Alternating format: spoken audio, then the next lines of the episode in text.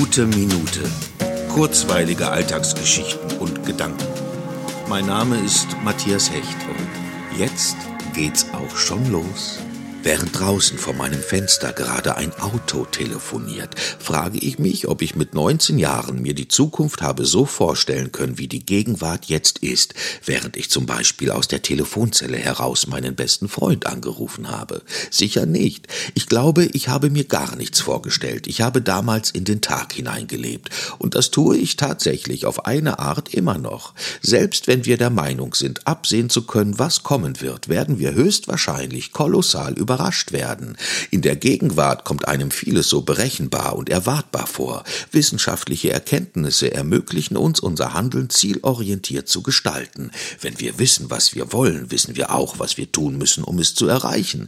Wahrscheinlich. In manchen Dingen mag es so sein, hoffentlich. Und es hilft, Entscheidungen zu treffen. Aber da ist auch diese absolute Ungewissheit darüber, was die Zukunft wirklich bringt. In allen Lebensbereichen. Und das ist auch gut so.